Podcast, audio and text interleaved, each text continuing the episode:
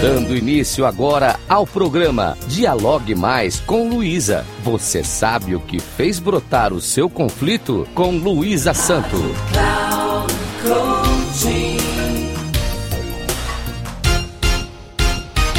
Olá, tudo bem?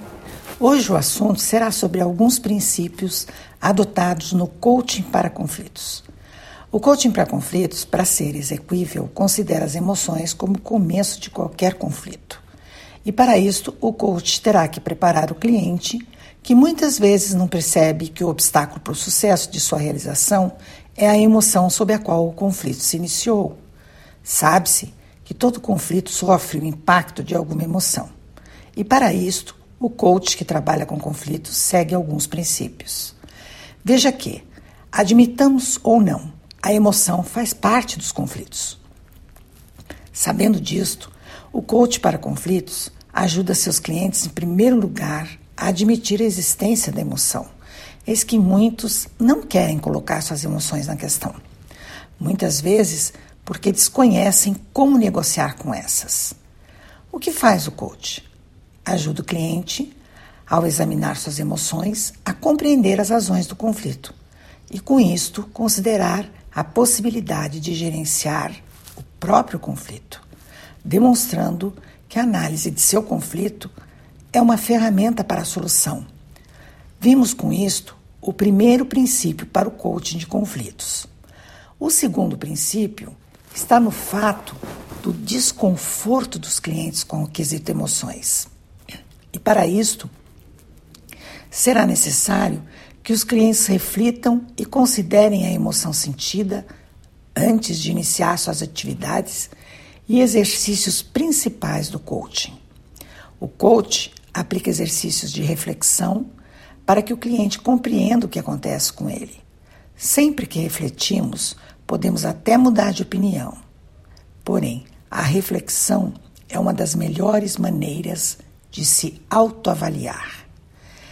É com o terceiro princípio que o coach mostra ao cliente que a emoção é outra forma de se racionalizar o acontecimento e é mais que uma resposta irracional. Trata-se de uma ferramenta que o ajudará a entender o conflito. Quando o cliente percebe que a emoção é uma resposta racional e enfática à situação, fica mais fácil para ele entender e levar a sério sua questão emocional, o que abre o espaço para que o conflito se solucione deixa-se de avaliar como algo irracional e considera-se a emoção uma ferramenta de valor tanto para um como para o outro conflitante. O quarto princípio enfatiza a importância de três componentes da emoção, que são valiosos para a análise do conflito, bem como para que aprendam como responder ao outro conflitante. Eis que as emoções já são sabidas e claras para os envolvidos. Os componentes das emoções para sua análise no conflito são o psicológico, qual a causa para eu agir com tanta emoção? O cognitivo, qual o meu real conhecimento para que eu avalie essa situação da maneira correta? E o expressivo, como eu me expresso diante desta situação? O que é que eu digo para que a situação melhore? O quinto princípio trata-se de como esse método se utiliza da competência emocional para planejar respostas estratégicas. Veja que a competência para agir de maneira estratégica não implica em ser antiético ou imoral. Por isto, há que se refletir sobre estas perguntas. Quantos clientes são capazes de compreender os seus conflitos e os dos outros? Os clientes são capazes de dar respostas empáticas aos seus adversos? Quanto eles serão capazes de agir de maneira sensível com a cultura do adverso, nos casos em que haja muitas diferenças culturais? Quanto suas emoções são expressas de forma que não firam sua identidade e poder. quanto o cliente será capaz de desejar conversar sobre seus desejos sem manipular as emoções do outro. Percebam que se o método é bastante interessante para que as pessoas compreendam o conflito como algo que precede este conflito, quando os, os clientes já foram preparados para agir de forma estratégica e atingir seus objetivos, eles não passem a agir manipulando ou com pouca compreensão sobre as emoções do suposto adversário. Resta ao coach perceber e avaliar o valor da ética de cada cliente para que não se gerem mais conflitos após o treinamento de seu cliente. Penso, eu, que o cliente deve ser treinado e se autoavalie sobre a importância da ética, mesmo que seja para a negociação.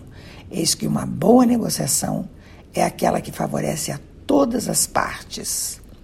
E para finalizar, reproduzo essa frase de Anthony Valentim, que me parece pertinente para aqueles que entendem que o livre-arbítrio é de cada um e as responsabilidades sobre a moral e a ética são pessoais.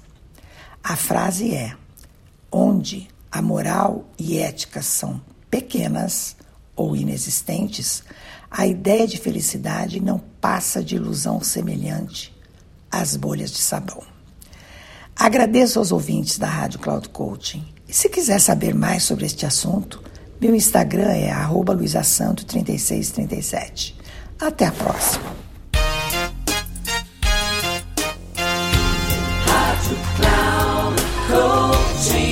Chegamos ao final do programa Dialogue Mais com Luísa. Você sabe o que fez brotar o seu conflito? Com Luísa Santo.